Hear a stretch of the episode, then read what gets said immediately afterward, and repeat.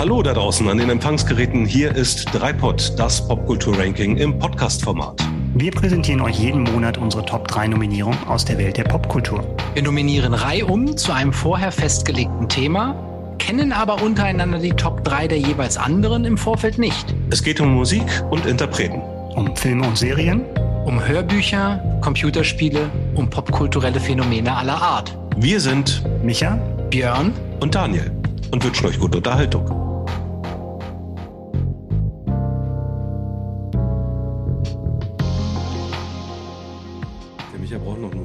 Björn sucht die Emojis. Riechst du Emoji, dann talk ich zu dir. Oh. Kann ich Heinz jetzt? Strunk, Kann ich Ja. jetzt? Äh, Ja? Last Exit Ballermann. Mama Lauda, Daniel.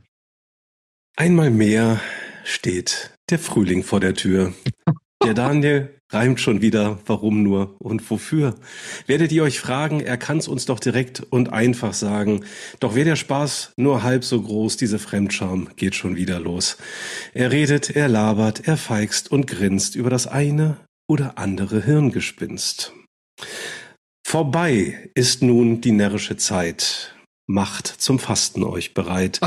Doch beruhigt seid, falls Angst ihr hattet, akustischer Genuss ist stets gestattet. So jauchzet und frohlocket, wenn ich euch sag, Halleluja, es ist Dreiport-Tag. Wow. Johann Wolfgang von Daniel. Schluss Ja. mit dem Gereime. Herzlich willkommen da draußen an den Bluetooth-Boxen. Hier ist wieder euer popkulturelles Podcast-Pläsier mit den drei Typen, die sich Monat für Monat um den Verstand voten. Was er heute kann besorgen, verschiebt er nicht auf morgen. Hier ist unser Filmflüsterer, unser Leinwandlexikon, unser Movie Master und am allerbesten spielt er immer noch sich selbst. Hier ist der einzigartige Micha. Schönen guten Tag. Wie gerne würde er mal einchecken ins Hotel California oder doch ins Stanley Hotel. Hier ist der Scaramouche unter den Schlagerfans, unser Podcast Point Guard. Kommt auf seine Besetzungskau... Nein, ich meine in seine Podcast-Pyramide, denn hier ist der langhaarige Björn. Hallöchen. In diesem Sinne sage ich feuerfrei für Folge Nummer 46 und für die Top 3 Filmcasts. Wow. Und du bist der. Daniel? Und ich bin der Daniel, verantwortlich für Recherchen und Archiv und Alliteration und Mhm. Ja, Filmcasts steht heute auf dem Programm. Also wir meinen im engeren Sinne, da dürft ihr auch jederzeit widersprechen, die Besetzungen. Ne? Also es geht natürlich in erster Linie um Schauspielerinnen und Schauspieler. Das sage ich deswegen, weil ein äh, befreundeter Medienanwalt mir kurz vor der Sendung noch zugerufen hat, ne, dass das mal so, mal so interpretiert wird. Aber ich glaube, da gibt's dann mehr um, um Rechte und Gagen und solche Sachen. Also wenn wir Mhm. über Filmcasts sprechen, dann reden wir heute eben über Schauspielerinnen und Schauspieler. So ist es. Also vielleicht mal so zum Einstieg, warum wir mit diesem Thema Cast und Casting irgendwie voll im Trend liegen. Ich glaube, das kannst du uns erklären, Micha. Du hattest da letztens so einen, so einen Geistesblitz, so eine, so, ein, so eine Ja. Erkenntnis mitten in der Ich Nacht. hätte, es ja, ich hätte ja gesagt, wir haben es langfristig geplant und äh, ganz, ganz akribisch vorbereitet, weil wir natürlich jetzt im März die Oscarverleihung haben und die Oscar Academy hat festgelegt und bekannt gegeben, dass es ab 2026 eine eigene Oscar-Kategorie geben wird Mhm. für Casting Directors. Ja. Also genau die Leute, die sagen, wer welche Rolle spielt in den Filmen. Insofern ist es eine, eine schöne Auszeichnung und ein guter Anlass für uns, Hm. äh, anlässlich der Oscarverleihung, die ja jetzt am 10.3. stattfindet, nochmal in die Zukunft zu schauen und tatsächlich uns mit dem Thema Casting und Filmcast auseinanderzusetzen. und mal wieder ist Dreipod der Zeit voraus, ne? Kann man sagen. Ja. Wäre also auch wichtig für die Casting-Direktoren hier heute sich reinzuschalten, Ja. um ein Verständnis dafür zu bekommen, wie sie dann in Zukunft einen Oscar gewinnen können. Ja. Genau so. Genau Ja. so ist es. Wo wir bei dem Thema sind, liebe Hörerinnen und Hörer, empfehlt uns weiter, gibt uns so viele Sterne wie möglich sind, Daumen nach oben, abonniert uns und äh, ja, sagt's allen euren Freundinnen und Freunden und äh, Menschen, die in irgendwelchen Jurys sitzen, vielleicht bei der Oscarverleihung, beim Deutschen Podcastpreis, wo auch immer. Und wenn ihr einen Themenvorschlag für uns habt, Kritik habt oder Verbesserungsvorschläge, dann schreibt uns an meldung.dreipod.de. So, hätten wir das mal zu einem frühen Zeitpunkt der, der Folge heute platziert, das Ganze. Kommen sehr gut. wir zu einer meiner Lieblingsfragen. Wie ging es euch mit dieser Folge? Oder wie ging es euch mit diesem Thema? Also ich fange mal an. Ich sag mal, ich hatte eine große Herausforderung bei dem Thema, speziell bei dieser Kategorie, weil ich nee, ich musste aufpassen, nicht einfach meine Lieblingsfilme zu nominieren, weil der tatsächlich mhm. die Qualität meiner Lieblingsfilme stark von der Besetzung abhängt. Ne? Das mhm. ist, glaube ich, bei euch genauso wie bei mir. Und das sollte man aber nicht gleichsetzen. Also da kommt tatsächlich mal was anderes rein, wenn es um die Besetzung geht. Und ich habe für mich tatsächlich festgestellt, es sind so drei Kriterien dabei, auf die es ankommt. Einmal natürlich, ob die Schauspieler und die Schauspielerinnen, die besetzt wurden, ob die perfekt passen im Idealfall auf die Rollen. Dann, wie die Chemie untereinander ist zwischen den Schauspielern, weil da mhm. passiert ja auch manchmal Sachen, die man gar nicht so richtig erklären kann, dass Leute mit an, bestimmten anderen Leuten total klicken und mit anderen halt nicht. Und dann auch noch, für mich war wichtig, dass es halt dann nicht nur ein, jetzt kein Film ist, wo es nur zwei Hauptdarsteller gibt. Also es muss ein bisschen in die Breite gehen, um bei mir ganz vorne aufs Treppchen, aufs Treppchen zu kommen. Mhm. Dass man schaut, man hat schon eine gewisse Anzahl von, von Schauspielern, die da perfekt besetzt sind. Ja, das ist total gut nachvollziehbar. Also ich sag gleich was zu meinen äh, Kriterien. Björn, wie sah das bei dir aus? So ähnlich und ganz anders. Ja, also, so wie Micha das gerade erläutert hat, so hätte ich das wahrscheinlich auch machen sollen. Ja. Am Ende sind es dann doch meine Lieblingsfilme geworden. Okay. Ja. Na, nicht, nicht, nicht ganz, aber ich finde es auch sehr schwer zu trennen und ähm, habe mich auch versucht, frei davon zu machen, das dann nicht zu nehmen, nur weil es vielleicht auch ein Lieblingsfilm ist. Also es ist vielleicht so ein bisschen ein Hybrid geworden bei mir. Ähm, aber ansonsten schließe ich mich eigentlich den Ausführungen von Micha gänzlich an. Was ich so ein bisschen als ähm, ja Angst hatte und auch jetzt habe, ist, ähm, was habe ich alles übersehen? Ähm, mhm. also ich habe versucht auch bewusst irgendwo hinzugucken, wo sind so kleinere Filme, an die du dich erinnerst, wo einfach bestimmte Casts gut waren oder so. Und ich ich glaube, ich habe heute richtig viel übersehen und ihr werdet mir das dann gleich um die Ohren hauen. Ja, darauf freue ich mich ja auch schon den ganzen Tag.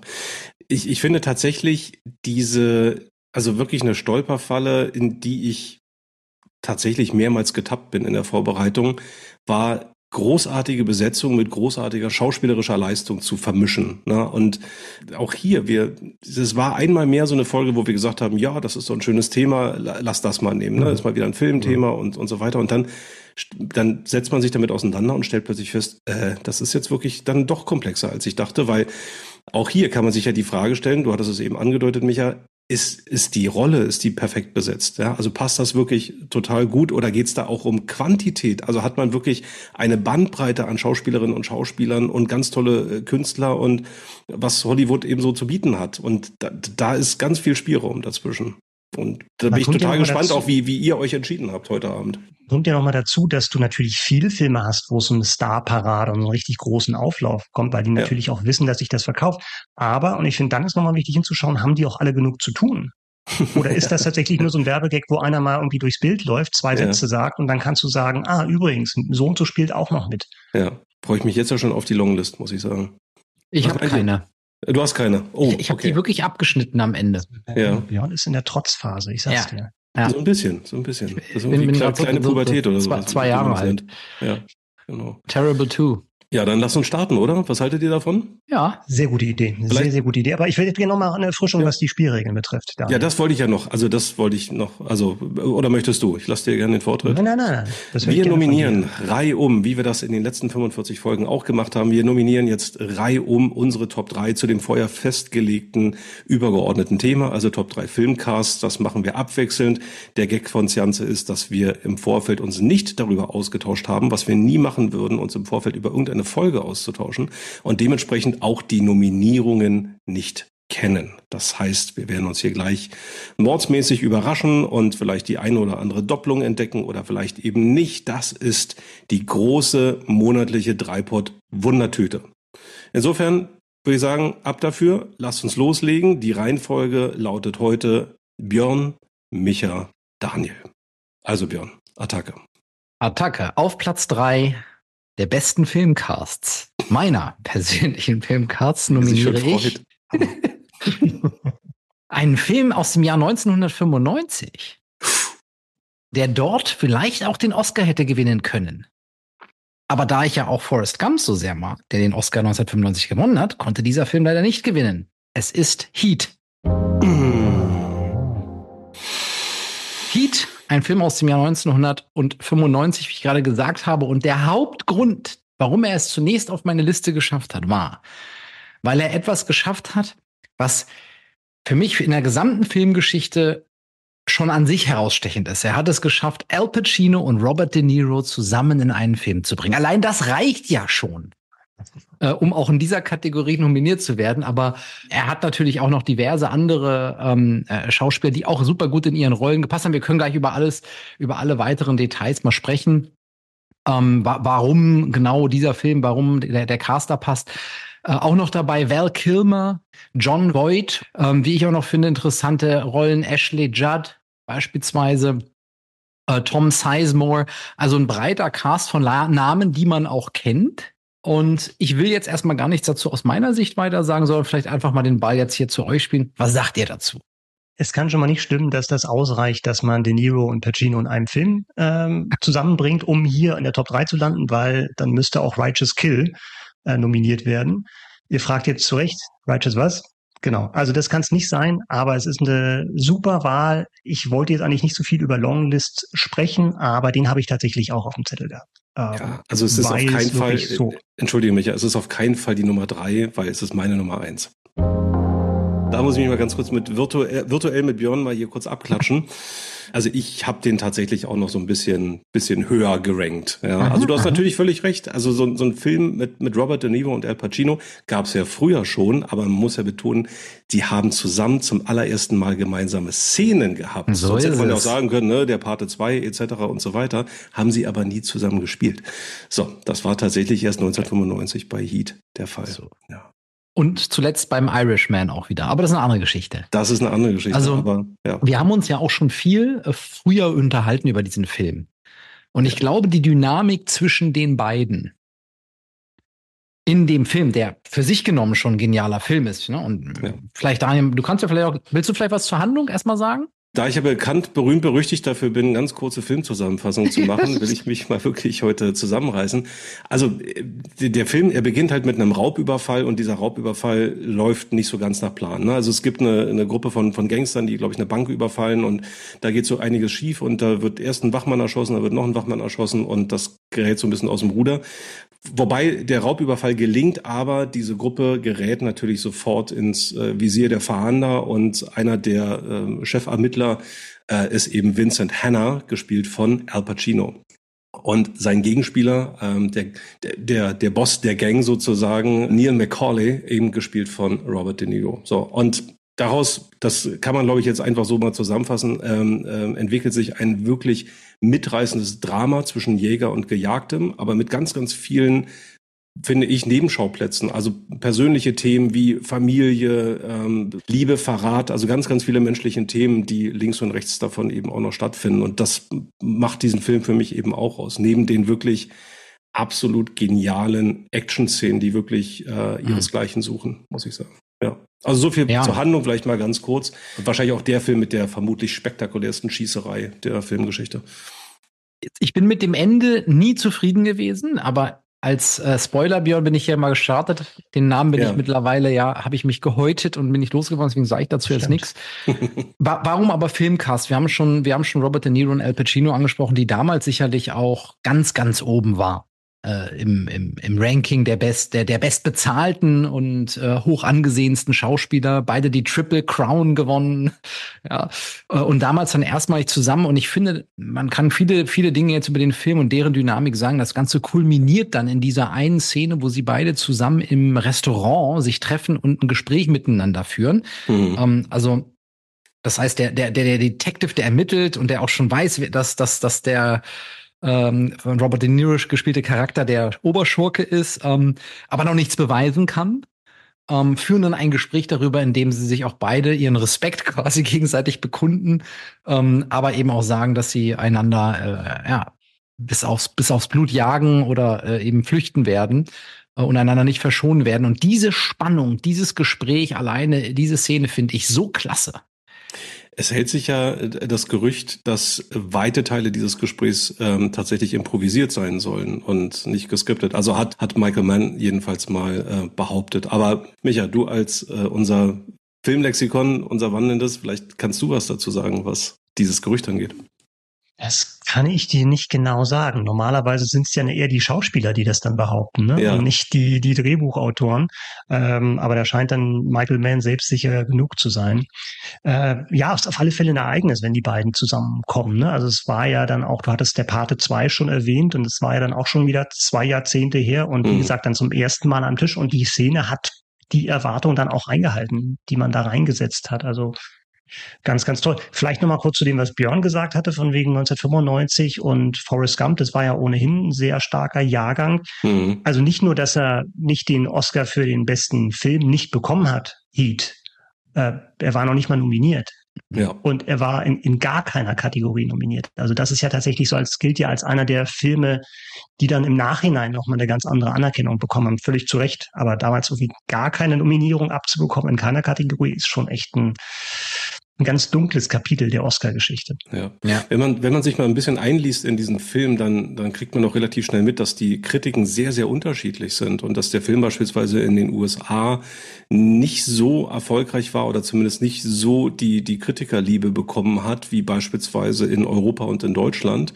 Also wirklich ganz unterschiedlich. Deswegen habe ich eben auch nochmal betont, für mich wäre das immer zu kurz gesprungen zu sagen, das ist so ein Film, wo es in erster Linie um Action und Schießerei geht. Und da kann ich nur mal so, so ein paar, paar ähm, Aspekte aufgreifen, wie, wie man sie auch bei Wikipedia findet. Also hier werden so ein paar Ebenen mal aufgezeigt, äh, um die es in diesem Film auch geht, nämlich Melancholie und Entmenschlichung, Schicksalsverbundenheit, Arbeit und Privatleben, Nervenkitzel als persönliche Erfüllung, Betrug und Täuschung.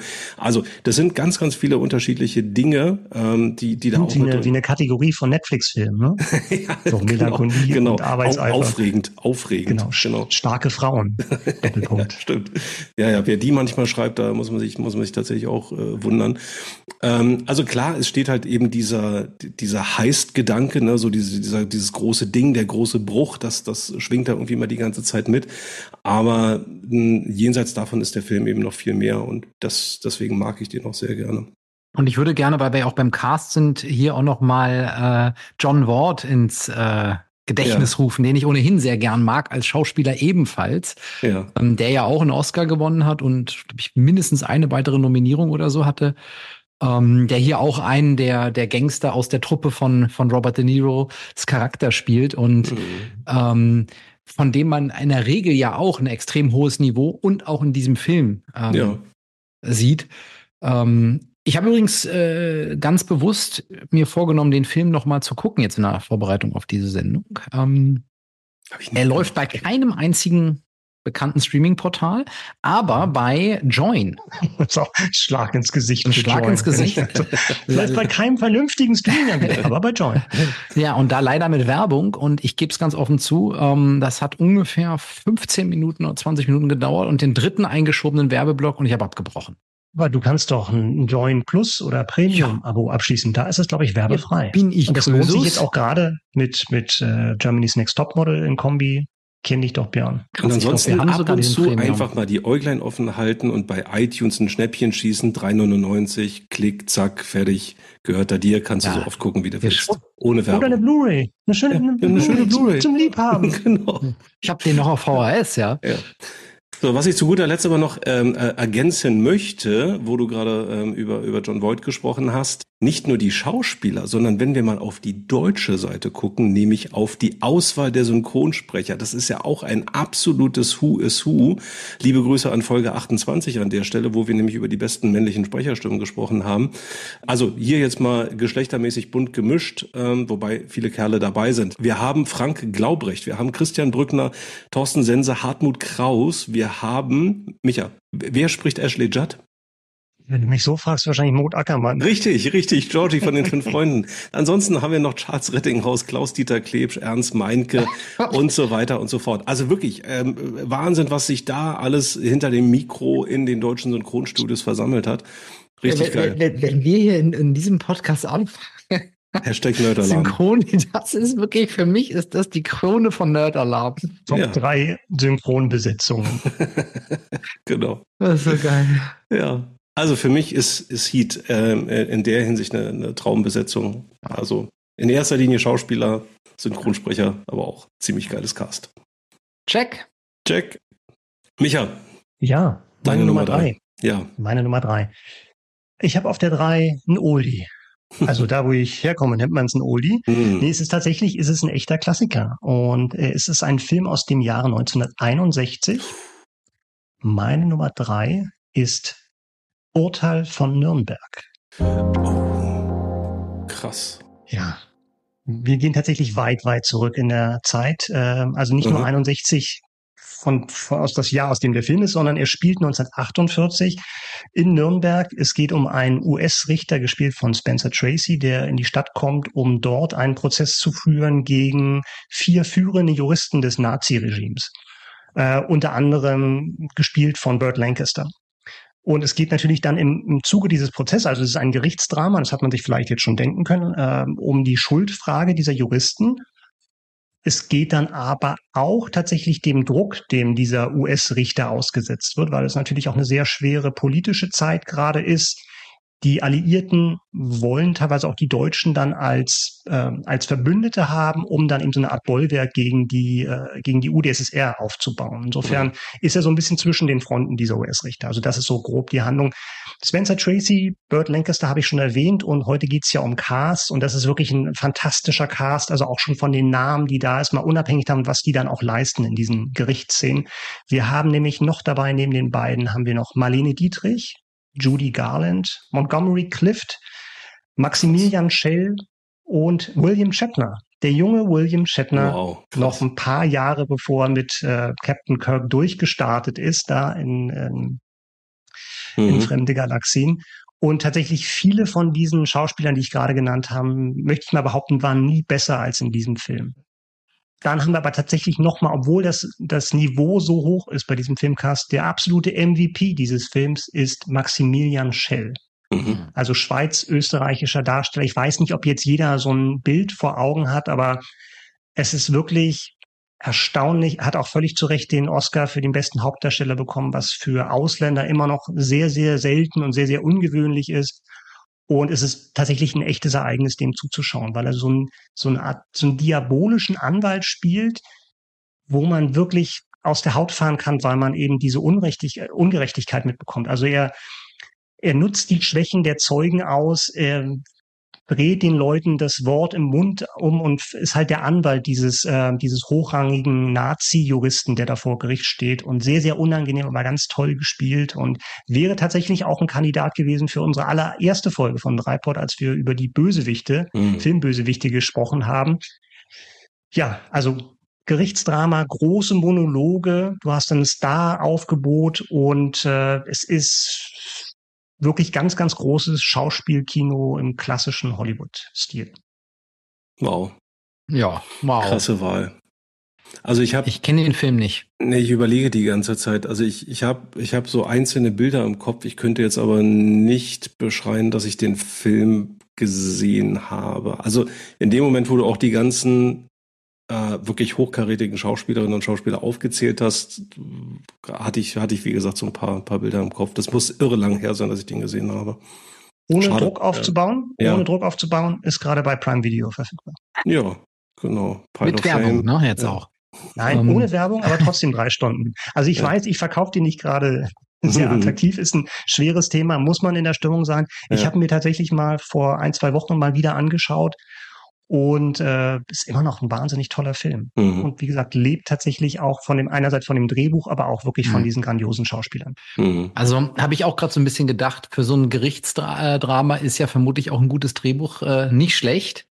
Ähm, aber es äh, bietet natürlich auch die Möglichkeiten, für die Schauspieler voll zur Geltung zu kommen, ne? weil du bist in einem Raum, du bist, es sind wahrscheinlich viele Gesichtseinstellungen, äh, äh, nicht? Es ist, Mhm. es ist jetzt kein Actionfilm, wo, die, wo der halbe Film drauf geht dafür, dass es eine Verfolgungsjagd ist, sondern du hast, du, die Sch- Schauspieler stehen ja im Fokus, nicht? Also Mhm. da kannst du halt glänzen oder ähm, eben auch nicht, ne? Insofern, Ja, also, pff, ja, Micha, schade, dass du wieder den Pile of Shame erhöhst. Ja, mal wieder. Ja, und das sind ja normalerweise Schauspieler gewesen, die eigentlich in anderen Filmen ihre Hauptrollen hatten. Ne? Und dann kommt vielleicht noch ein, ein Nebenstar und dann war es das erstmal. Und dass die bereit waren, deutlich kleinere Rollen anzunehmen. Das sind teilweise dann wirklich nur, die als Zeugen dann aufgerufen werden und dann ihre Aussage machen. Dann hast du halt dieses, dieses Verhör mit dem Anwalt oder mit dem Richter oder mit dem Staatsanwalt, das zeigt, glaube ich, dann auch schon die Qualität des Stoffes, was dann wirklich dazu geführt hat, dass die Leute da eben auch vermeintlich kleine Rollen übernommen haben.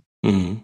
Finde ich cool. Also auch alleine mit Marlene Dietrich mal wieder zu sehen, hätte ich auch mal wieder ja. große Lust. Ja. Ja, es ist ähm, also vielleicht gerade für Leute, die wirklich nur diesen Namen kennen, ähm, wirklich spannend, sich das mal anzuschauen, weil ich glaube, viel mehr von diesen Stars kriegt man nicht in einem Film geboten. Insofern wäre das vielleicht ein ganz guter Einstieg tatsächlich. Und das, was du gesagt hast, Björn, mit diesem Gerichtsdrama, ist natürlich auch, was es so attraktiv macht dann eben, dass es so ein langlebiges Genre ist. Ich meine, mhm. Frage der Ehre, der Titel ist ja schon das ein oder andere Mal in unserem Podcast-Historie gefallen, nicht ohne mhm. Grund. Und da muss ich auch dran wieder denken, weil der, der Drehbuchautor Aaron Sorkin auch gesagt hat, von, von eine Frage der Ehre, dass er gesagt hat, das ist diese Genre ist halt so vorteilhaft für ja. eine spannende Geschichte, weil du genau weißt, wer wofür steht, ja. wer verstritt welchen Standpunkt und zwei konträre Standpunkte treffen aufeinander. Mhm. Was anderes kannst du gar nicht haben. Und er meinte auch, egal welchen Film ich schreibe, ich versuche immer wie ein Gerichtsdrama das zu machen. Also irgendwelche ja. Szenen, wo Leute dann tatsächlich mhm. vor der Himmelspforte versuchen zu erklären, warum sie da oben rein müssen, auch wenn sie objektiv vielleicht böse Menschen sind, aber irgendwie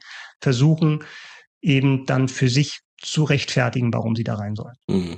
Ja, interessanter Gedanke. Ja klar, du kannst unterschiedliche Spannungsbögen natürlich auch aufziehen, ne? Die, die unerwarteten Wendungen bis zum vielleicht finalen, der großen finalen Wendung. Moralische Aspekte äh, können eine Rolle spielen, die Schattierungen von Moral. Ähm, also es ist ein, an jedem Fall. Ich meine, selbst bei, bei den, bei den Star Trek Folgen hatten wir ja, glaube ich, mindestens eine auch Gerichtsfolge. Auch die haben das ja zum Aber immer hallo. wieder äh, zum Über Data eigentlich. Mhm. Ja, ja, genau, ja. ja. Ja, ja schön.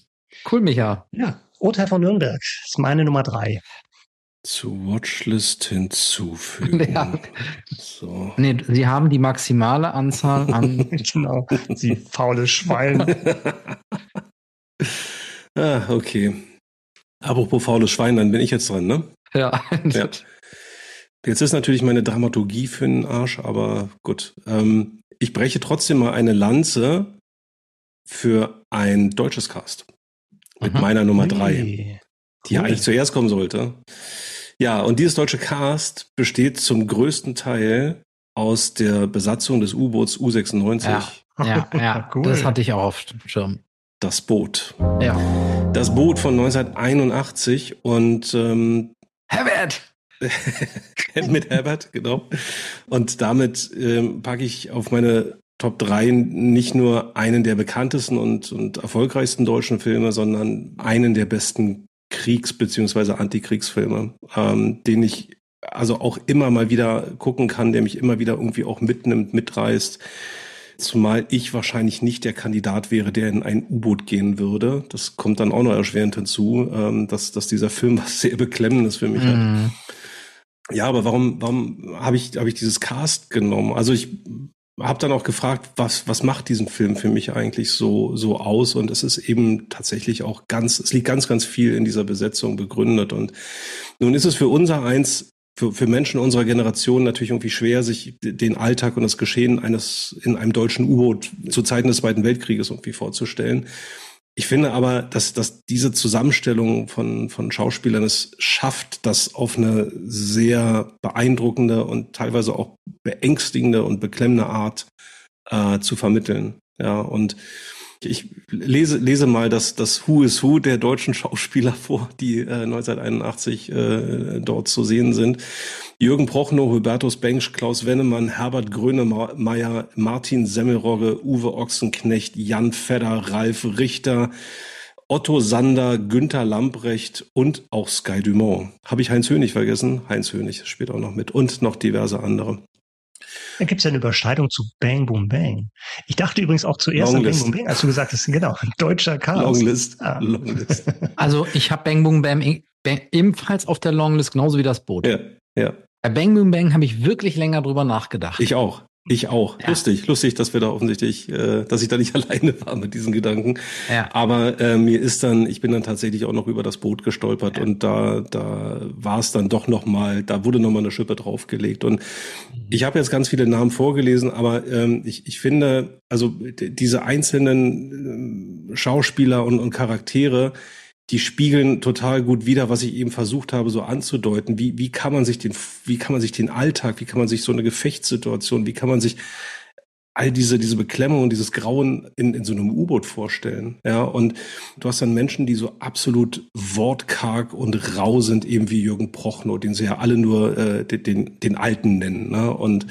äh, oder Herr Kaloin. So. Und ähm, der, der wortkarg ist der, der sehr abgebrüht, sehr abgezockt ist, der, der hat ja auch so ein zerfurchtes Gesicht und wo, wo du, den guckst du an und denkst du, boah, der hat schon alles gesehen in seinem Leben. Ne? Das, das ist so, das symbolisiert er so für mich. Und dann hast du so Szenen, wo Menschen wirklich so eine absolute Urangst und Panik ins Gesicht geschrieben steht. Und das finde ich, machen Klaus Wennemann und auch der, den ich eben gar nicht genannt habe, Erwin Leder, äh, machen das ganz, ganz toll. Erwin Leder hat diesen, der spielt diesen Maschinisten Johann, den sie nur das Gespenst nennen, äh, der, der dann ab und zu mal gezeigt wird, wenn äh, irgendjemand sich in den Maschinenraum verirrt. Und es gibt eine Szene, wo er so völlig panisch und fast schon in so einer Art Psychose sich irgendwie befindet und, und völlig, völlig fertig ist mit den Nerven und dann müssen sie ihn auch beruhigen und das ist auch so eine Facette dieses Films. Und dann gibt's mitunter auch so diese Szenen, gerade am Anfang natürlich, wo alles noch so ein bisschen entspannter ist, wo so, so locker, jovial und auch immer gerne unter die Gürtellinie, ne, das ist so Kaliber Jan Fedder und Ralf Richter und die dann halt irgendwie so, so rumalbern und da ihre Späße machen und das alles in einem zusammen sein, wo es quasi keine Privatsphäre gibt. So. Und na, also will auch da sagen, es ganz unterschiedliche Charaktere, ganz unterschiedliche Facetten, die dieser Film halt eben zeigt in den unterschiedlichsten Versionen, die es von diesem Film gibt. Und ähm, ja, eine wirklich ganz, ganz tolle Besetzung und ähm, eine der besten deutschen Filme aller Zeiten und eine der besten deutschen Filmbesetzungen aller Zeiten. Ich stimme Ihnen vollumfänglich zu. Das freut mich. Ja, absolut. Ich hatte den, wie gesagt, auch im, im Kopf und ähm, ich finde, der ist, also ich finde den auch völlig, völlig berechtigt hier. Und du hast es ja. eigentlich super gut erläutert. Ja, auch da glaube ich, dass das Genre natürlich eine Einladung ist. Nicht? Du hast einen mhm. sehr engen Raum, deswegen auch wieder äh, die Möglichkeit, dass die Schauspieler sich gut in Szene setzen können. Ähm, es ist natürlich ein, auch ein, insgesamt ein toller Film, wie du ja auch gerade gesagt hast, extrem spannend und ähm, mhm. also ich sehe es genauso. Dieser Film hat unglaubliche Beklemmungen löst er aus ja, du, das, man leidet halt mit denen. Ja. Micha, bei dir war ich mir gar nicht so sicher, wie viel du mit dem Film anfangen kannst. Das habe ich gar nicht so. Nee, ich glaube, da haben dir. wir auch nicht drüber gesprochen. Äh, ich habe den gesehen, aber ich ist jetzt nichts, was ich äh, super präsent hätte, was mhm. auch schon eine Weile her ist. Aber klar, dieser All-Star-Cast, wobei da ja auch ganz interessant wäre zu schauen, wie berühmt waren die Leute vorher. Ja, also ja. es gilt ja so ein bisschen als tatsächlich so Entdeckung oder so, wäre wirklich mal interessant zu schauen, was haben die Leute vorher gemacht, inwieweit hat sich das angekündigt, eben dann diesen Cast dann auch so zusammenzubekommen. Aber mhm. mein Eindruck oder meine Vermutung wäre, dass das wirklich relativ unbekannte Leute waren, ne, die dann mhm. da zusammengekommen sind. Ne? Und dann ist natürlich dann auch, glaube ich, dann zusätzlich zu den geschriebenen Rollen und wie das da aufgebaut ist, dann auch, glaube ich, das Händchen des Regisseurs, also in dem Fall von Peterson, ausschlaggebend, wie du die Leute dann führst und ja. wie du dann auch so eine Kameradschaft da herstellen kannst, damit das halt noch überzeugender ist. Ähm, mhm. Insofern, ich hatte aber, weil wir, wir sprechen ja in diesem Podcast so oft über Blindsider, ich muss hier tatsächlich mal einen Blind Spot einräumen, weil ich habe an deutsche Filme so so gar nicht gedacht. Mhm, ja. Und äh, finde ich auch ganz spannend eigentlich, dass ich wäre dann wahrscheinlich eher Fraktion Bang Boom Bang als das mhm. Boot. Mhm. Aber hatte ich nicht auf dem Schirm. Und mhm. insofern eine spannende Wahl. Also ich finde es toll, dass du was Deutsches genommen hast. Ja. Das zeigt mal wieder die Komplexität dieser Kategorie, ne? weil es ist, glaube ich, wirklich permanent so ein, so, ein, so ein Grenzgang zwischen, was ist jetzt schauspielerische Leistung, was ist Regisseurleistung und, und was ist halt irgendwo so das Cast im Ganzen oder wo sticht vielleicht der, der Einzelne besonders hervor und, und, und glänzt in seiner Rolle. Also das war zumindest so meine Schwierigkeit. Micha, du hattest, du hattest gesagt, du hast dich mit der Kategorie irgendwie dann erstaunlich schwer getan. Und das war so meine Schwierigkeit, dass ich irgendwie das Gefühl hatte, ich bin ständig in diesem ich, ich gucke dann wieder zu sehr auf den, auf den einzelnen Schauspieler oder, oder bewerte eine, eine Leistung, die jetzt vielleicht gar nicht unbedingt das, das Cast nur alleine ist, sondern, ne, wie du auch gesagt hast, das Drehbuch und, und wie auch vielleicht Schauspieler geführt werden, da spielt so, so viel mit rein. Ja. Also Du kannst es ja gar nicht trennen voneinander. Ja, da merkt man auch mal wieder, wie, wie komplex dann letzten Endes auch ein Film sein kann. Ne? Ein, genau. ein Film als, als, als Kunstwerk und ähm, äh, als, als äh, dargestellte, gespielte Geschichte das, das ist natürlich, da kommt ganz, ganz viel zusammen und äh, naja, aber gut. Also ähm, ich glaube nicht, dass du hier in diese Kategorie Top 3 Casts reinkommst, wenn das Drehbuch total scheiße ist. Ja. Ne, und deswegen, also das, das hängt ja schon immer ein Stück weit auch miteinander zusammen. Was ich mich immer gefragt habe, ist, was ist, wenn dieser genau dieser Film jetzt mit anderen Leuten besetzt worden wäre? Ja. So wäre der dann genauso gut? Das war für mich immer die Kernfrage. Ja, gab's doch, gab doch ein Remake hier mit genau. Schröder genau. und Yvonne Katterfeld. Ja. Ja, und, und das ist, das war für mich immer so dieses, die, die, die entscheidende ja, Frage, um das Frage, davon, davon zu trennen, wie gut der Film ist, okay. Und jetzt, ich mhm. hatte vorhin Heat gesagt, wenn ich da jetzt reinsetze, äh, auch jetzt nicht irg irgendein Hanswurst, sondern ich sage jetzt, ich mhm. setze da jetzt ähm, Tom Cruise auf eine der Rollen. Ja.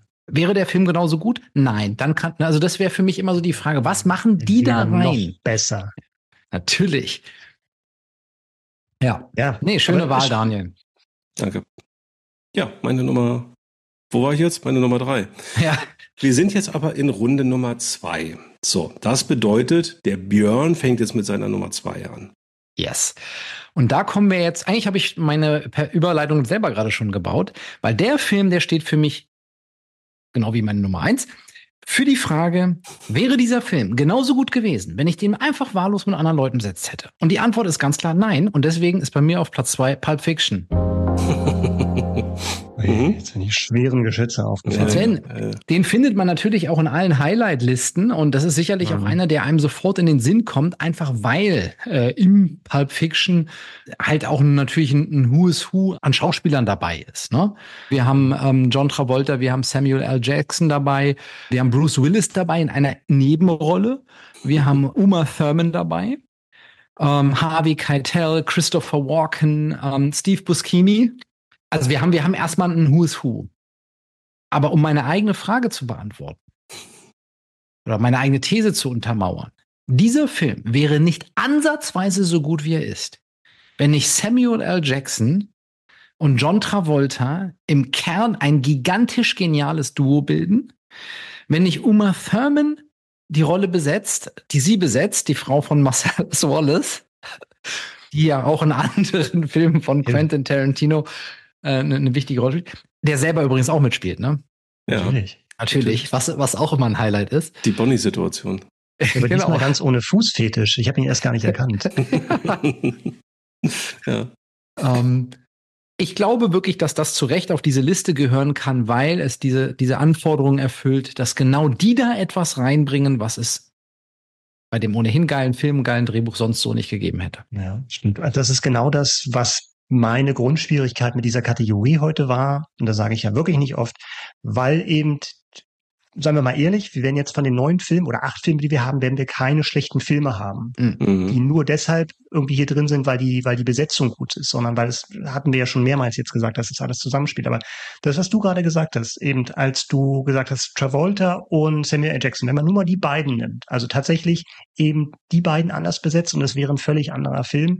Bei Uma Thurman würde ich sagen, das hätten auch andere spielen können, aber gerade diese, dieses zentrale Duo von Travolta und Samuel L. Jackson, das ist wirklich so ikonografisch mhm. geworden, aus gutem Grund, äh, dass du dir das wirklich nicht anders vorstellen kannst. Aber trotzdem, was mir die ganze Zeit jetzt durch den Kopf geht, ist, wenn ich Heat daneben stelle, dann ist im Grunde genommen eigentlich so die Begründung äh, eigentlich eine komplett andere, weil bei Heat habe ich Robert De Niro und Al Pacino, weil das irgendwie so ein bisschen erwartbar ist. Also wenn ich Robert De Niro irgendwo draufschreibe, dann weiß ich in etwa, was ich bekomme. Es sei denn, es ist jetzt halt irgendwie äh, eine Komödie mit äh, so, ne? Und, und äh, meine Braut, ihr Vater und ich.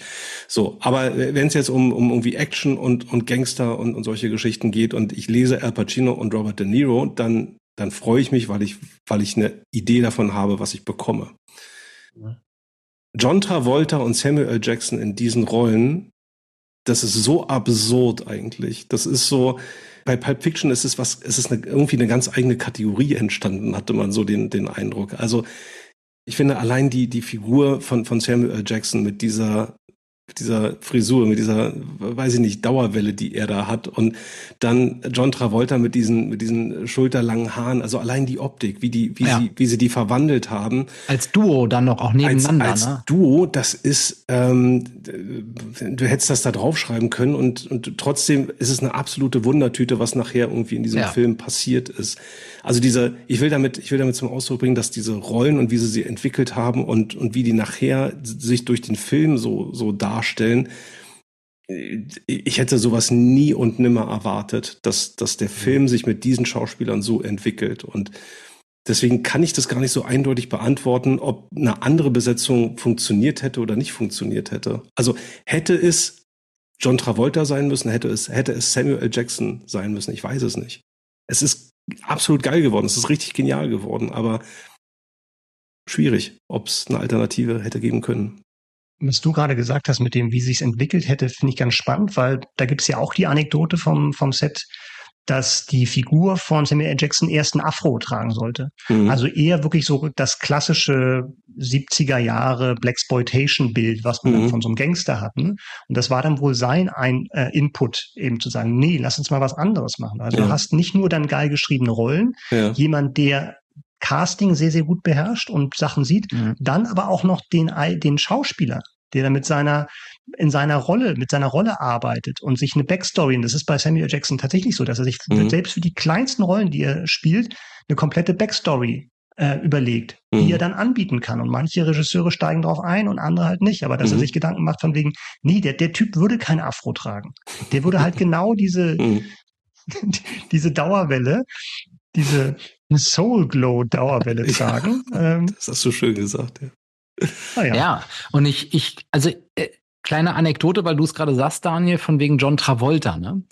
Für die Rolle war eigentlich Michael Madsen vorgesehen. Mhm. Für Vincent Vegas Rolle. Mhm. Und ähm, der war aber nicht verfügbar und ähm, Quentin Tarantino wollte dann John Travolta haben und Harvey Weinstein, der den Film produziert hat, der wollte aber äh, John Travolta nicht haben, sondern irgendwie hat da Daniel Day-Lewis vorgeschlagen, Sean Penn, William Hurt oder sogar Bruce Willis. Mhm. Und Tarantino hat das aber alles abgelehnt und dann irgendwann äh, soll es wohl zu einem Telefonat gekommen sein zwischen den beiden. Ähm, und andere Studios hatten jetzt mittlerweile von dieser Idee des Filmes Wind bekommen und fanden das auch sehr attraktiv und da soll er ihn vor die Wahl gestellt haben.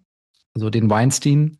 Äh, du hast jetzt irgendwie acht Sekunden Zeit, John Travolta zuzustimmen äh, für Vincent Vega oder ich gehe damit zu einem anderen Studio.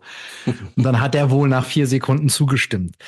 Und ich finde das ganz interessant, weil wenn ich mir diese anderen Charaktere vorstelle, man weiß natürlich nie, wie es, aus, wie es mhm. ausgegangen wäre und dass John Travolta vielleicht auch nicht gerade Robert De Niro ist, was die spielerische Leistung angeht, ist, glaube ich, uns, uns allen klar. Und trotzdem glaube ich, dass da genau etwas wie Deckel auf Topf passt in dem Moment. Ja was es eben dann eben auch für mich für diese Kategorie so, so, so treffend macht. Ja. Und dass Samuel L. Jackson soll sich durchgesetzt haben gegen irgendeinen so puerto-ricanischen Schauspieler, der, also auch da wieder interessant, dass die auch vielleicht was ganz anderes gedacht haben. Hey, wer weiß, wie der funktioniert hätte.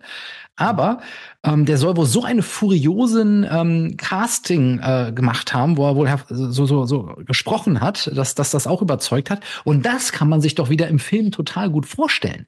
Weil seine Monologe oder Dialoge, wie er das spricht, hm. der Samuel L. Jackson, das, man, das ist ja Popkulturgeschichte. Ja. Das ist schon genial. Sehr schöne Wahl. Wunderbar. Auf jeden Fall, ja. ja, verdient und und sehr gut begründet. Ich, und ich kenne noch jemanden, der den sehr gut findet. Ja. Dazu später mehr. Mhm, mhm. Aha, aha, aha. Mhm. Dann ist jetzt der Micha dran, ne? Ja. Ja, meine Nummer zwei. Meine Nummer zwei ist meine Nummer zwei weil noch eine Komponente mit reinkommt, die ich, die nur bei manchen Filmen greift. Und zwar geht es um die Komponente Erwartungshaltung. Denn in dem Film, den ich nominiere auf meiner Nummer zwei, sind es Rollen, die es vorher schon gab, die aber von anderen gespielt wurden. Es ging also um eine Neubesetzung. Und diese cool. Rollen sind wirklich ikonische Rollen. Also größer geht's kaum. Meine Nummer zwei meine Nummer zwei ist die 2009er Verfilmung von Star Trek. Oh. oh ja. Von J.J. Abrams. Oh, sehr gute Wahl. So, okay. Ja, ja, ja, ja, ja. Klasse, ohnehin. Oh, Bombenfilm. Ja, stimmt. Ja, scheiße, die ist gut. Ja. Die ist gut. Ja, ja, ja. Und siehst du, das, das meinte ich eben mit was, ja, was ja. übersehen. Ja, das ist gut. Ah, krass. Das ist ja. gut. Ja, ja. Ja, Jetzt hat er uns. Das Jetzt hat er uns. auch diese, die, die, diese Momente, wenn man, ich hatte das letztens im Gespräch und musste dann kurz Pause machen, weil wir hatten gerade unsere 70er-Songs aufgenommen und mir ist ein Song aufgefallen und ich musste nachgucken, habe ich den verpasst bei den 70er-Songs und dann habe ich gesehen, nee, ist in den 69, alles gut. Und daraufhin habe ich jetzt auch euch beiden vorgeschlagen, lass uns doch mal die 60er machen. Ich guck so, ach so, daher wird daher kommt das. Okay, so funktioniert ja. mein Kopf. Ja, genau. ja, ja, ja, ja, Aber wo waren wir? Star Trek. Wir waren bei Star Trek, genau. Äh, hm. Um nochmal die Leute abzuholen. Das ist ja so ein, so ein Reboot. Es gibt ja mehrere Wortschöpfungen davon. Auf alle Fälle lernen wir Kirk, Spock und Pille kennen. Die sind aber noch an der Sternenakademie und äh, werden praktisch in ihr allererstes Weltraumabenteuer geworfen und das ist halt auch nicht so planmäßig, also sehr viel Chaos und wechselnde Kommandohoheit über das Schiff.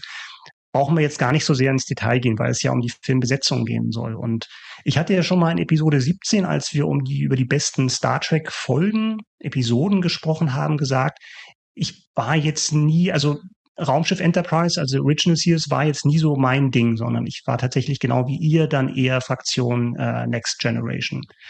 Aber natürlich habe ich auch als Kind äh, Captain Kirk geschaut und, und Raumschiff Enterprise.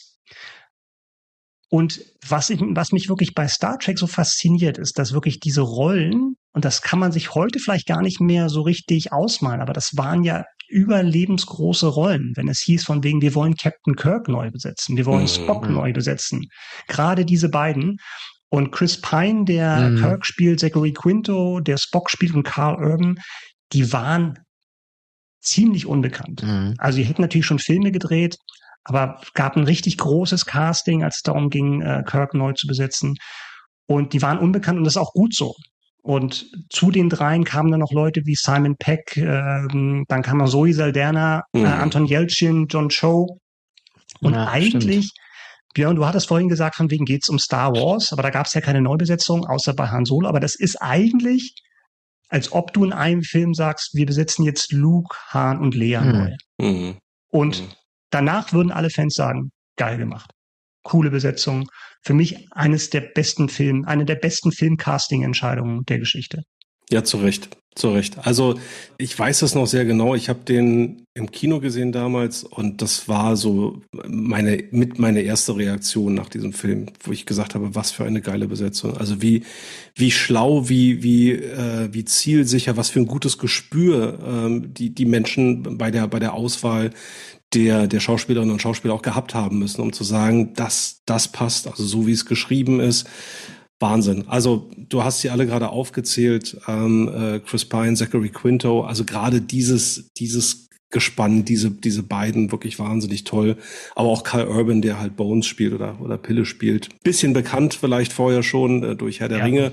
Gut, dazu hören wir vielleicht gleich noch was, mal gucken. Ähm, aber äh, genau, Carl Urban eben auch in der Rolle ganz, ganz, ganz toll. Also das weiß ich noch. Das war für mich ganz beeindruckend, als ich den, den ersten Teil, es gibt ja drei Filme, glaube ich, aus dieser Reboot-Serie. Genau. Ne, drei sind es ge geworden. Soll vielleicht auch noch weitergehen. Mal ja. gucken. Ja, das zieht sich so ein bisschen, ne? Hm. Ja, also ich, die hab den total nicht auf dem Schirm gehabt für, für diese Folge jetzt hier. Ähm, was auch daran liegt, dass ich, auch wenn ich jetzt zurückblicke, wo du es gerade auch alles erzählt, ich, ich stimme dem voll und ganz zu, Micha. Ich kann das total gut nachvollziehen. Ich finde, es ist eine geile Wahl, dass ich dennoch, also vor allem, vor allem Chris Pine finde ich genial besetzt. Also das ist das erste, was mir in den Kopf kommt. Und trotzdem ist am Ende, deswegen war das für mich wahrscheinlich nicht so präsent, ist der jetzt nicht so verknüpft mit dieser Rolle für mich im Kopf wie, ähm, wie William Shatner sozusagen mit dem Original oder sowas. Was, also was ich erstmal, was mir als erstes in den Kopf kommt, ist, dass das eigentlich der erste richtig, richtig gute Star Trek-Film ist. Also man, man, muss sagen, dass die, dass die ersten sechs, sieben wirklich, oh, da gab es dann irgendwann mal natürlich mit, mit, mit den Borg und so, das wurde dann schon ganz gut. Aber J.J. Abrams hat es wirklich geschafft, Star Trek-Filme ins Kino zu bringen. Und da haben wir beide, glaube ich, schon mal drüber gesprochen, Micha, die nicht nur uns Geeks ansprechen, sondern ein breites äh, Publikum angesprochen haben und gleichzeitig eben uns Geeks nicht verärgert haben, sondern ne, also die Masse begeistern und die Fans trotzdem gewinnen dafür. Ich finde, das ist ein genial gewesen. Ich war, war so glücklich, dass J.J. Abrams das gemacht hat. Mhm. Und leider, leider, leider kam ja dann die Bösen von Star Wars und haben ihn abgeworben. ähm, und dieser Film ist für mich wirklich der beste Star Trek-Film. Und äh, ja. ja, der, der, der Cast spielt mit Sicherheit voll mit rein und gleichzeitig überstrahlt er den Film nicht. Nee, das ist natürlich auch ähm, soll ja auch gar nicht, ne? Wenn ja. William Shatner da irgendwie so und so viele Folgen gedreht hat, dann kann nach drei Filmen auch nicht Chris Pine. Das war ja auch gar nicht das Ziel. Aber ich weiß noch, dass als das angekündigt wurde, wir machen einen neuen Star Trek Film. Und übrigens, wir machen das mit einem jungen Captain Kirk, mit einer Neubesetzung da gab es einen Aufschrei. Das war ja eigentlich ein Sakrileg, sowas zu machen. Und wenn man sich anschaut, wie dann die Reaktion gerade der Fans, von den normalen Zuschauern sowieso, aber auch von den Fans war, also da gab es, glaube ich, kaum Widerspruch, weil mhm. die Sachen auch nebenbei, nebeneinander existieren können. Und dann auch, wir haben jetzt noch gar nicht über die Nebenrollen gesprochen. Also Winona mhm. Ryder ist noch dabei, ähm, äh, Eric Banner als Bösewicht mhm. und dann auch, da siehst du auch mal, wie selbstsicher dann äh, jemand wie J.J. Abrams bei diesem Film war, so viel Vertrauen zu haben, dass du dir das trotzdem leisten kannst, einen Leonard Nimoy in der Nebenrolle auftauchen zu lassen als alter Spock. Das ist natürlich in gewissermaßen Fanservice, um halt die Geeks abzuholen.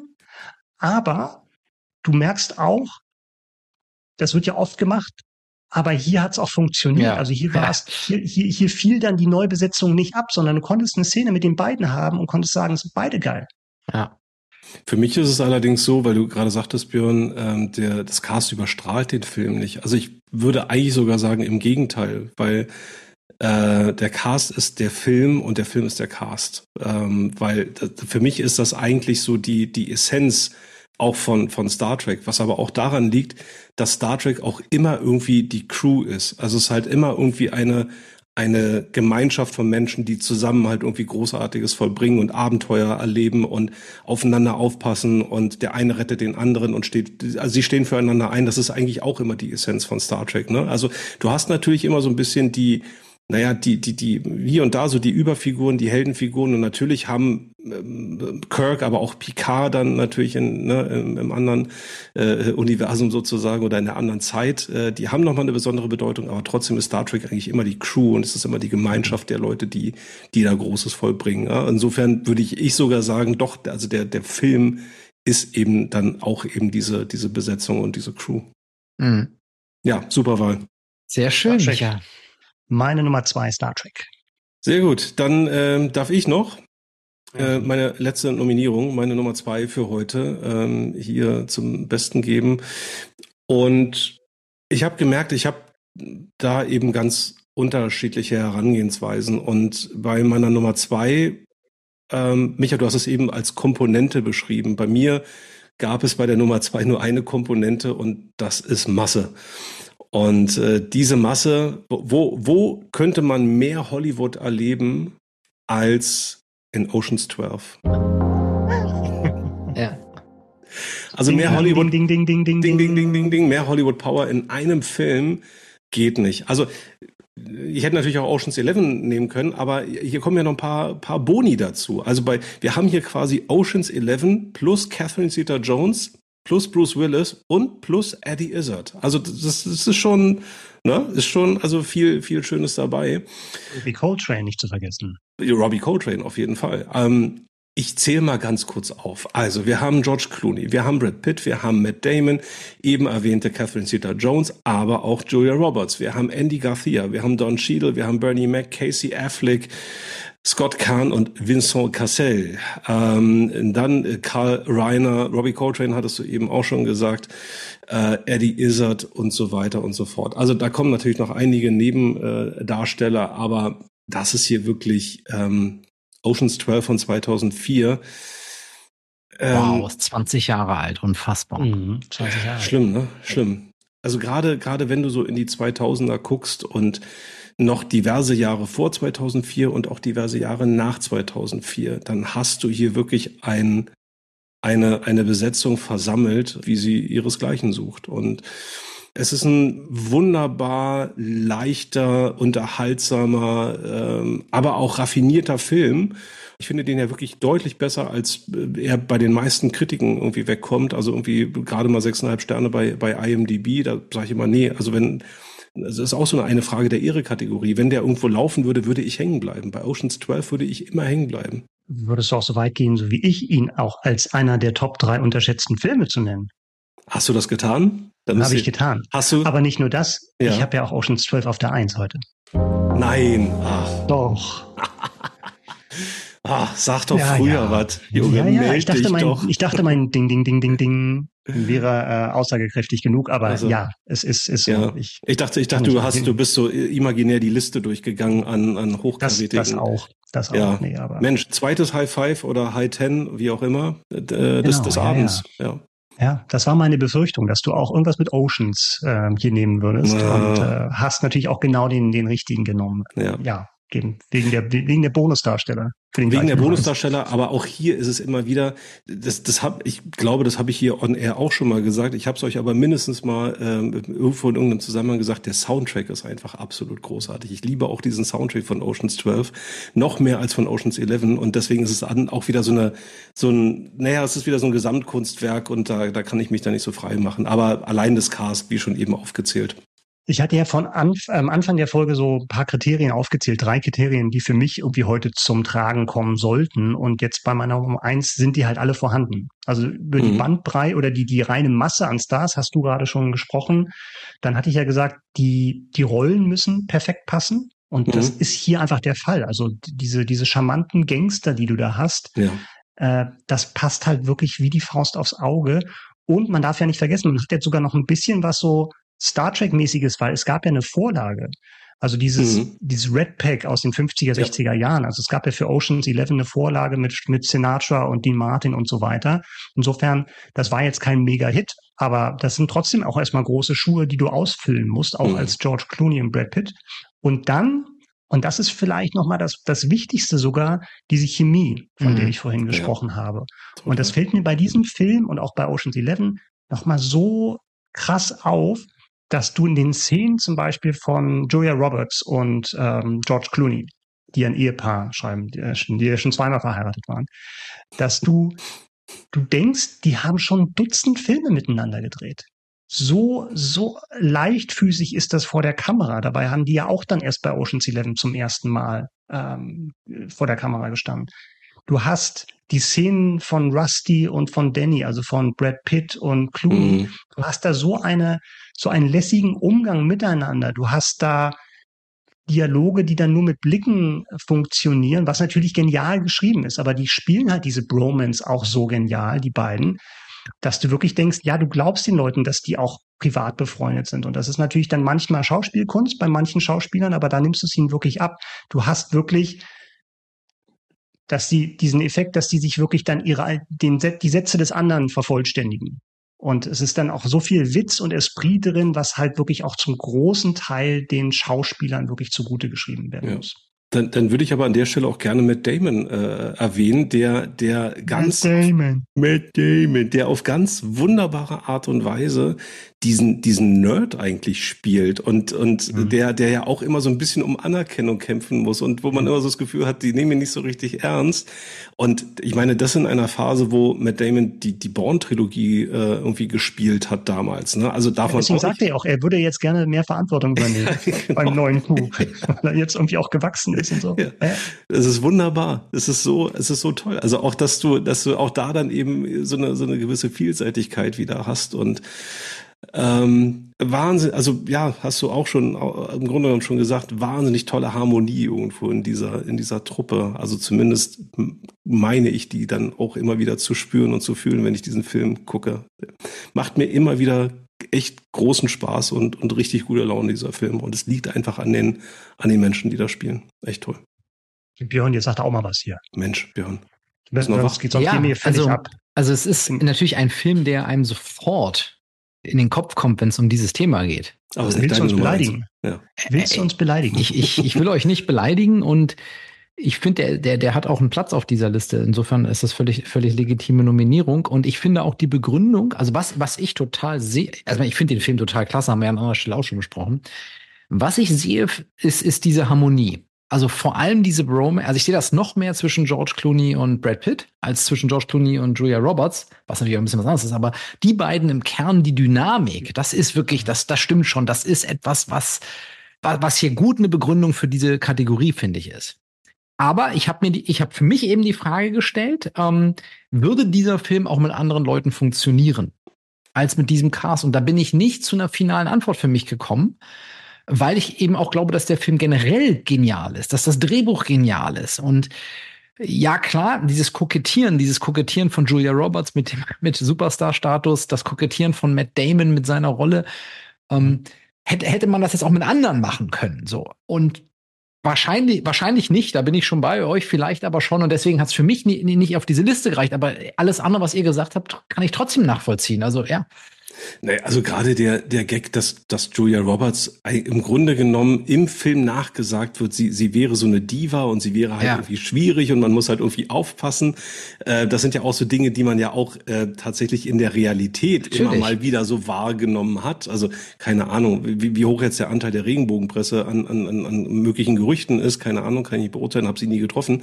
Äh, aber allein damit eben zu spielen, finde ich, das finde ich genial. So, aber das hat für mich nichts mit den Schauspielern zu tun. Genau. genau. Das ist dann eher eine Drehbuchsache, genau. Ja, ja. sehe ich auch so. Aber, aber lustig ist das in jedem Fall und das ist perfekt gemacht. Das ist ein geiler Film. Ja, aber trotzdem muss ja die Entscheidung fallen, sie, sie auch dafür auszuwählen und ähm, vielleicht eben bewusst das, das Kalkül eben umzusetzen äh, oder, oder bewusst das Kalkül zu haben, ja, die ist halt so ein bisschen dievenhaft, also ne, ja, ja, muss, klar. muss, sie, muss sie halt irgendwie Teil dieses Films sein.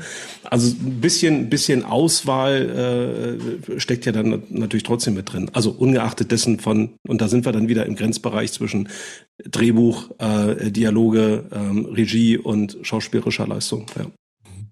Noch ganz kurz nochmal zu der zu der schieren Masse an Stars, da geht ja manchmal so ein bisschen verloren, dass es dann auch bis in die Nebenrollen toll besetzt ist. Da sind ja. dann vielleicht die Leute nicht mehr ganz so namhaft. Du hattest ja Robbie Coltrane und Eddie Izzard. Eddie Izzard spielt ja so einen Technikguru, der da ja. was anfertigen soll. Ja. Auch super gespielt. Kleine Rolle, aber bleibt total haften. Und das ist ja jetzt kein wirklicher Megastar.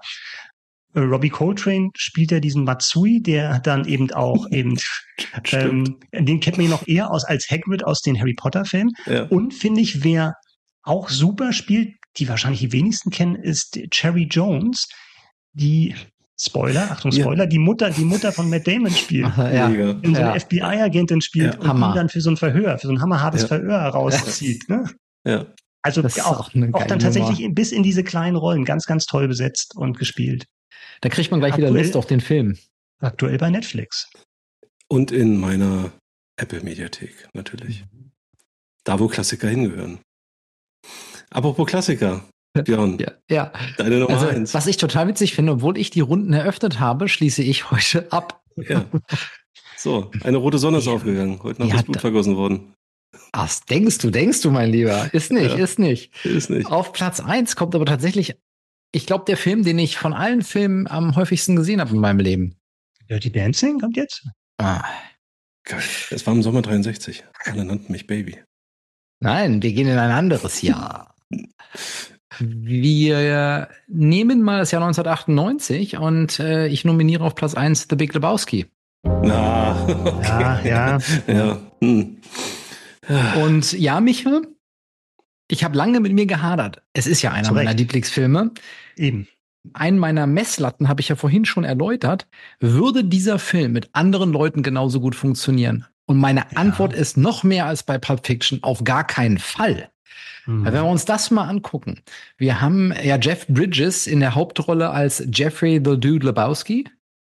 Also der ist ja kaum noch von dieser Rolle zu trennen. Ja. Ähm, und, und ich, ich weiß müsste, chiro müsste chirurgisch entfernt werden. Ja. Müsste chirurgisch, also dann haben wir in einer der wichtigsten Nebenrollen ähm, John Goodman, ja, äh, alias Walter Subcheck, über den wir bereits bei den ähm, Oscar-Fehlentscheidungen gesprochen haben. Ja. Der, der, der alleine, dessen schauspielerische Leistung alleine äh, schon gigantisch ist.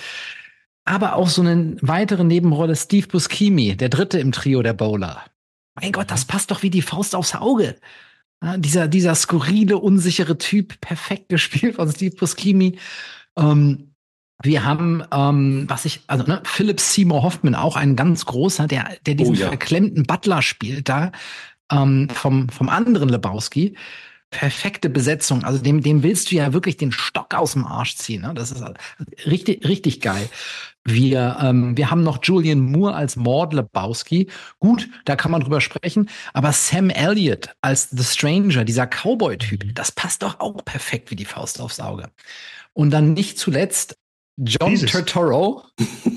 oh, Jesus. Der ja. Jesus. Ja. Jesus. Dieser Cast. Nimm, nimm, nimm den Film und besetzt das mit irgendwelchen anderen Leuten und du kannst, die, dieser Film ist wahrscheinlich einfach nur Schrott. Oder äh, kommt als Schrott rüber. Der ist, es ist auch ein geiles Drehbuch, es ist eine geile Story, aber das, das liegt auch an den Leuten und deswegen ist das für mich hier die Eins. Jedes Mal, wenn, wenn Björn, ja. wenn Ben etwas über The Big Lebowski erzählt, muss ich, muss ich immer automatisch anfangen zu grinsen, weil ich mich schon darauf freue, dass Björn gleich den Ausraster von John Goodman vormacht. Wie John Goodman beim, beim, ja. beim Bowlingspiel völlig ausrastet und seine Knarre zieht und kurz davor ist, äh, wen zu erschießen? Steve Fuskimi, glaube ich, zu erschießen. Oh, ja, hat, er, hat er übertreten, insofern. Ja. Wir sind ja nicht in Vietnam hier. Oh, herrlich. About drawing a line in the sand. Ja, ich also ich werde jetzt mich bestimmt nicht irgendwie äh, herunterlassen, herablassen, je was gegen Big Lebowski zu sagen. Es ist immer gut, darüber zu reden. Aber. Ich glaube, warum, warum ich ihn nicht genommen habe und ich freue mich, dass du ihn genommen hast, aber warum ich ihn nicht genommen habe, ist, obwohl er trotz der aufgezählten Nebendarsteller für mich dann doch so ein Two-Hander ist. Zwischen, zwischen John Goodman und Jeff Bridges. Mhm. Und die sind tatsächlich unersetzbar wenn man jetzt dieses Kriterium, was du genannt hast, äh, ansetzt, dass man eben mit anderen, mit anderen Schauspielern nicht annähernd das gleiche Ergebnis kommen würde. Bei den anderen Rollen, glaube ich, gäbe es schon Leute, die das auch hätten gut ausfüllen können. Insofern, geiler Film, geile Wahl. Für mich aber noch mehr tatsächlich von, noch mehr von Regie und vom Drehbuch abhängig, was eben zu dieser genialen Besetzung dazu kam, um dieses außergewöhnliche, grandiose Endergebnis zu bekommen. Mhm. Ja, ich glaube, bei dem Tourhändler bin ich dabei, aber naja, da sind wir dann letzten Endes wieder, wieder sehr, sehr stark so in der, in der Geschmacksrichtung unterwegs und ja, dann äh, gibt's halt immer wieder so das letzte Quäntchen, wo man sagt, ach, ich sehe den halt einfach so gerne. Und genauso äh, trotzdem, also auch aufgrund der schieren Masse, äh, über die wir eben bei, bei Oceans 12 gesprochen haben, ich könnte auch nachvollziehen, wenn Leute sagen, wie, wie kommst du auf die Idee, ein anderes Cast ist doch viel geiler. So. Und ich hatte, Micha, ich hatte schon bei deiner ersten Nominierung, dachte ich schon so, oh, Micha fährt aber auch wirklich ganz, ganz große Geschütze hier heute auf. Das, das wird, ja. das wird richtig deep, was Micha hier heute macht. Äh, umso, umso schöner finde ich es, dass wir uns auf der, ähm, äh, dass wir uns dann doch auch noch treffen auf einer, naja, sagen wir mal eher, eher leichteren äh, Gangsterkomödie, ja. Und, ähm, insofern, ähm, ich, ich würde das verstehen, wenn man das, wenn man das eben auch für Oceans 12 sagen würde. Ähm, und ähm, bei The Big Lebowski, ja, würde ich auch sagen, sind es in erster Linie so die beiden, die, die ganz, ganz viel von diesem Film ausmachen und tragen. Aber ähm, auch das ist auf jeden Fall eine, eine richtig gute Wahl von dir, Björn. Und es, es fand ich ja interessant, dass, dass Björn das tatsächlich als Kriterium so für sich rangezogen hat. Also da sieht man auch mal, wie man unterschiedlich dieses ja, ja. gleiche Kategorie begreifen kann oder das Kriterium rausgreifen kann, was für einen am wichtigsten ist. Weil das ja. ist bei mir jetzt gar nicht so gekommen. Aber es ist eine, natürlich auch naheliegend zu sagen, von wegen, wäre der Film genauso gut, wenn das andere Leute gespielt hätten. Auf die Frage bin ich gar nicht gekommen. Also man kann eigentlich mal wieder sagen, wir haben uns wieder mal eine Kategorie genommen, mit der wir uns jetzt nicht so einen riesengroßen Gefallen getan haben, weil es überfordert hat. Sag's doch, wie es ist. Genau. Dich hat's überfordert? Jede Kategorie überfordert mich. ja, die nächste, mal gucken. oh, die nächste ist brutal. Die nächste. Ja, aber da sind wir, da, da sind wir noch gar nicht. Da sind wir noch gar nicht. Also bevor Spoiler Björn jetzt hier wieder durchlädt. ähm, ja, wie ist es? Wie ist es mit dem Dude? Ja, ja. Übrigens, aktuell, wo zu sehen? Kostenlos? Auf Join. Echt? Ja. Also langsam lohnt sich das wirklich dann, Abo zu und, und dann lief ja auch schon Out of Africa. Ja, da, also dann. Stimmt. Ab zu Join. Herrlich. Werbung ja. Anfang. Werbung Ende. Ja, alles zum Dude gesagt, Björn. Alles zum Dude. Also gesagt. das erste Mal, dass du über Nein. Jeff Bridges und Mann, Rausgehe sprichst hier. Ja, es, es, gibt einen Mann. In diesem Programm. Also manchmal gibt es einen Mann. Nee, ist egal. Also für, für, für, für eine Filmzusammenfassung, äh, schaut euch, äh, hört euch nochmal die Folge an, äh, in der Micha Ähm, Hab ich die gemacht? Du hast die, glaube ich, die gemacht. Bei, das bei, hast du mir, das hast du mir durchgehen lassen? Äh, du, du, du bist vorgeprescht. Ach so, okay. Na dann. Nein, aber du kannst das ja viel besser als ich, deswegen ist das, war das schon, ist das schon genau richtig so. Das glaube ich nicht, aber ich muss mir die nochmal anhören. Welche Folge war das nochmal? Da ist keiner parat, ne? Genau, das die war auf jeden Fall die, Oscar. die Oscar-Fehlentscheidung, die erste der beiden. Oh, die erste. Äh, zwölf, das, Nummer zwölf. Die Folge Folge zwölf. Ancient. April 2021, fast drei Jahre her. Von weißen Russen und schwarzen Löchern. Aber immer noch gut. Die, die ist immer noch frisch und gut, die Folge. Kann man immer noch machen. Ja, die ist immer noch frisch, du auf bist, jeden Fall. Du bist, du bist äh, reinen ja, Gewissens heute. Ich bin reinen Gewissens. Ja, du hast nichts mehr auf der Longlist? Nein. Micha, du noch was? Außer ich Bang Boom Bang? Bang Boom Bang? Nee, Bang ja, stimmt, Bang Boom Bang. Ich wollte ja, weil ich wahrscheinlich auch keine Gelegenheit mehr habe, diesen, diesen Filmtitel unterzubringen, ich habe an Sneakers gedacht. Ja. Oh, ja. ja, ja, auch, ja, kann man machen. Ich ja, glaube auch, Dan, Dan Aykroyd ist als Verschwörungstheoretiker ja. auch sehr gut besetzt, wenn man, aber, aber wir müssen, wenn man also bestimmten wir, Gerüchten glauben darf.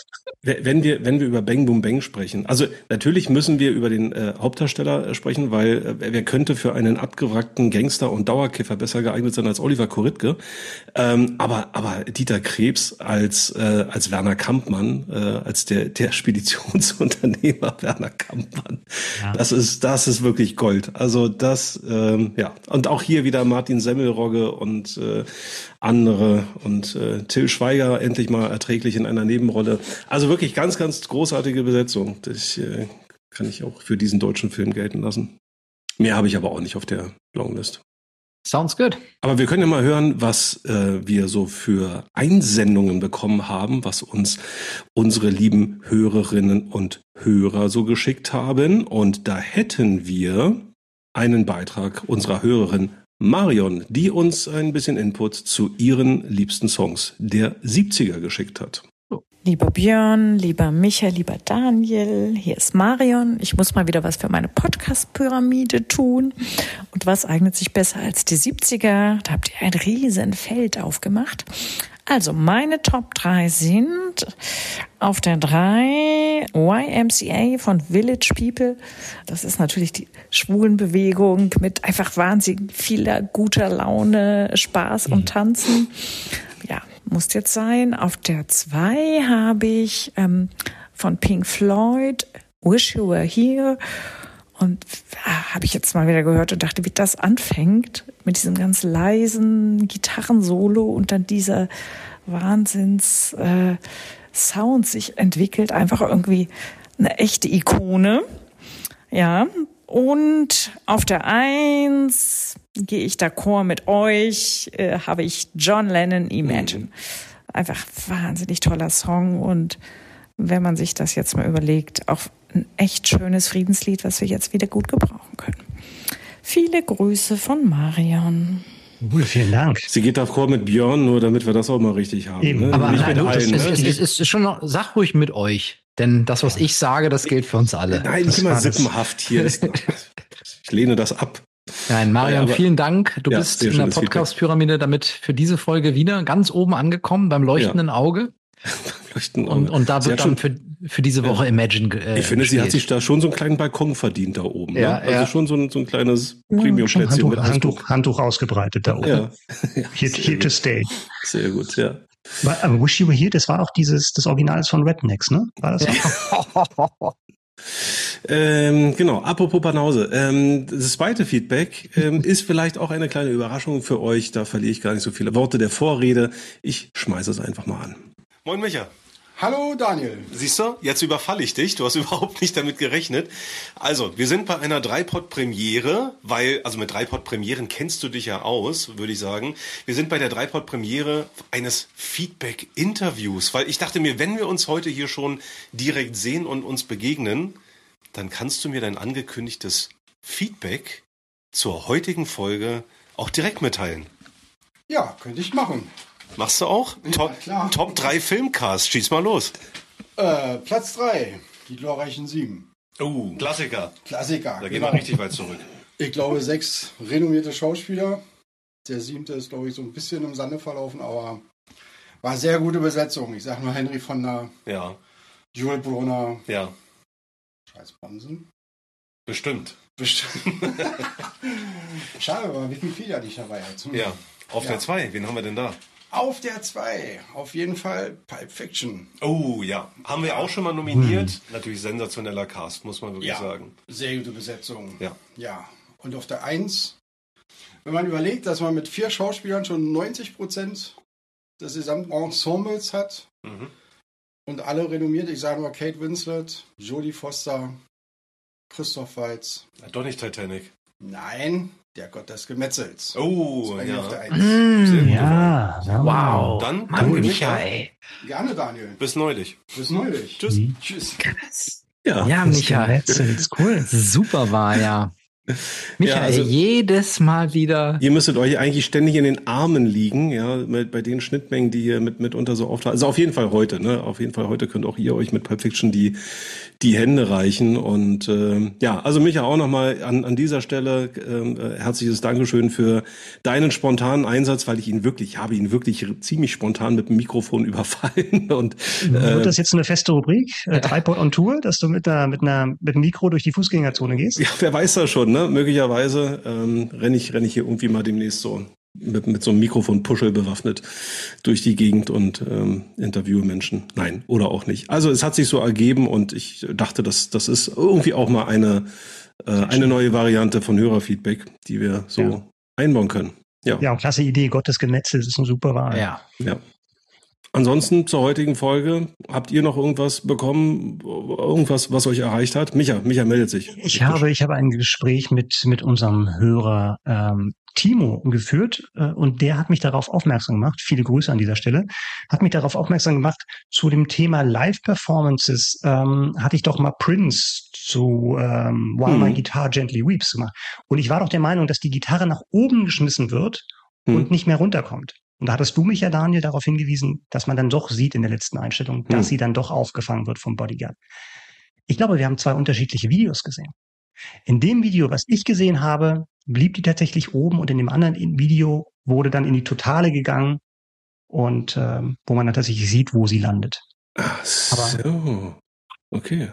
Danke, Timo. Also ist ja immer wieder toll zu, zu, hören und zu erleben, was für aufmerksame äh, Hörer wir da draußen haben, denen selbst kleinste Details nicht verborgen bleiben oder die einfach vielleicht in dem Moment auch schlauer sind als wir und genau wissen, ah, es gibt diese Version und jene Version. Ja, immer her damit. Wenn ihr, wenn ihr der Meinung seid, ähm, Ihr wisst es besser als wir. Ihr, äh, der Daniel hat keine Ahnung und äh, weiß überhaupt nicht, was einen guten Filmcast irgendwie ausmacht. Äh, dann schreibt uns bitte an meldung@dreipod.de. Schickt uns bitte auch eure Vorschläge, eure Audio-Mitschnitte, eure euer Audio-Feedback und äh, das, was ihr sonst noch in Bezug auf unseren Popkultur-Podcast auf dem Herzen habt, schickt uns das gerne an meldung@dreipod.de. Gerne auch, falls ihr euch mal ein ganz bestimmtes Thema wünscht. Jedenfalls nicht für die nächste Folge, denn das haben wir schon festgelegt. Und beim nächsten Mal, und da sind wir dann schon im April, ein Thema, auf das sich Björn ganz besonders freut. Hm. Nein, das wird brutal. Das wird brutal. Wir sprechen das nächste Mal bei Dreipod über die Top 3 Duette. Der 70er Jahre, oder? Alltime. Des, des Jahres was? 74. Alltime. Und nein, Björn, unsere Time of My Life Performance läuft außer Konkurrenz. Da muss ich dich leider enttäuschen. Aber wir ja dann dieses Ja. Jahr im Wasser üben, die Hebefigur. genau. Da gibt gibt's ja noch ein Foto von, von vor 15 Jahren oder so. Dafür vielleicht Cindy und Bert oder so. Oder Aber ich habe mal eine Frage zu der Kategorie. Ist denn wichtig, dass es zwei unterschiedliche Künstler sind, die dann für diesen Song zusammengekommen sind? Oder anders gefragt, ist sowas wie Sonny and Cher, I Got You Babe, ist das zulässig? Weil sie Weil dauerhaft die- zusammen sind. Weil sie dauerhaft zusammen sind. Gilt das dann auch als Duett? Weil die ja ein. Act sind. Okay, das wollte ich noch Das sind zwei, zwei Menschen, die zusammen ein Duett singen, Alles klar. oder? Also in welcher Beziehung die zueinander stehen, ist ja eigentlich Jetzt, umso besser. zwei Menschen Umso besser. singen. Ein Lied ist für mich ein Duett. Zwei Menschen singen ein Lied. Genau. Ja. Na gut, dann würde ich sagen, das war Dreipod für heute. Schön, dass ihr uns zugehört habt. Danke fürs Einschalten. Ihr seid einzigartig und super. Danke. Au revoir.